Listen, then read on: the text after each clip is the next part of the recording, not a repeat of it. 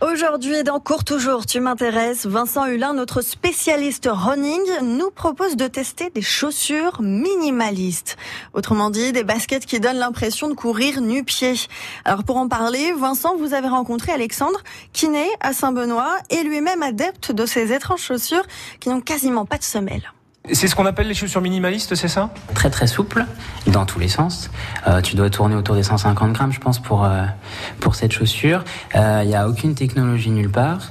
Et puis, donc c'est une chaussure qui va très peu interférer avec le fonctionnement de ton pied. On se retrouve avec des chaussures qui vont stresser beaucoup plus le pied, le tendon d'Achille, le mollet.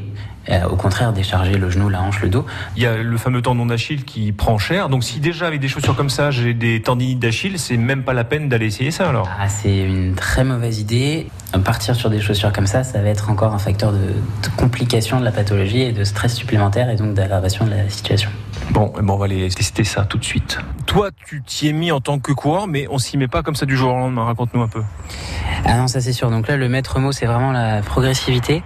Euh, pour ma part, j'ai mis 4 ans à, à passer d'un côté de l'échelle à l'autre. Une petite minute de plus à chaque fois. Donc euh, soit vous faites vos footings habituels et puis euh, une petite minute par-ci par-là où on rajoute, on fait un footing de plus avec ces chaussures-là. Soit le footing habituel, euh, et ben une minute avant la fin, vous changez de chaussure. Ah oui. Puis si tout se passe bien la fois d'après, deux minutes avant la fin, vous changez de chaussure, jusqu'à remplacer euh, toutes les autres chaussures par celle-ci. Savoir réajuster à tout moment et c'est là où c'est intéressant d'avoir euh, un professionnel pour euh, nous guider et nous dire euh, les critères à, à suivre et puis euh, ou ajuster en fonction de la situation.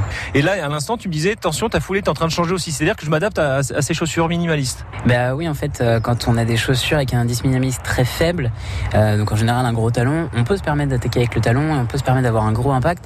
Donc euh, naturellement, on va avoir tendance à le faire. Et en fait, avec ces chaussures-là, c'est absolument compliqué parce que si on commence à sauter à pieds joints, par exemple, en retombant sur les talons, bah on va pas le faire longtemps. Là, c'est exactement pareil. On va avoir tendance à passer un peu sur l'avant-pied. En tout cas, ce qui change quasiment à chaque fois, c'est euh, la fréquence de foulée. Mais euh, faut se dire que ce qui compte, c'est vraiment pas la foulée, c'est plus le 180 pas par minute. Et encore une fois, le changement, c'est très progressif, s'il y a besoin, et que s'il y a besoin. Donc le changement, c'est maintenant, mais doucement. Merci qui Merci Alexandre et merci Cours Toujours, tu m'intéresses. Et la vidéo de ces chaussures minimalistes est à retrouver sur notre page Facebook et sur le site internet de France Bleu Poitou. France Bleu Poitou.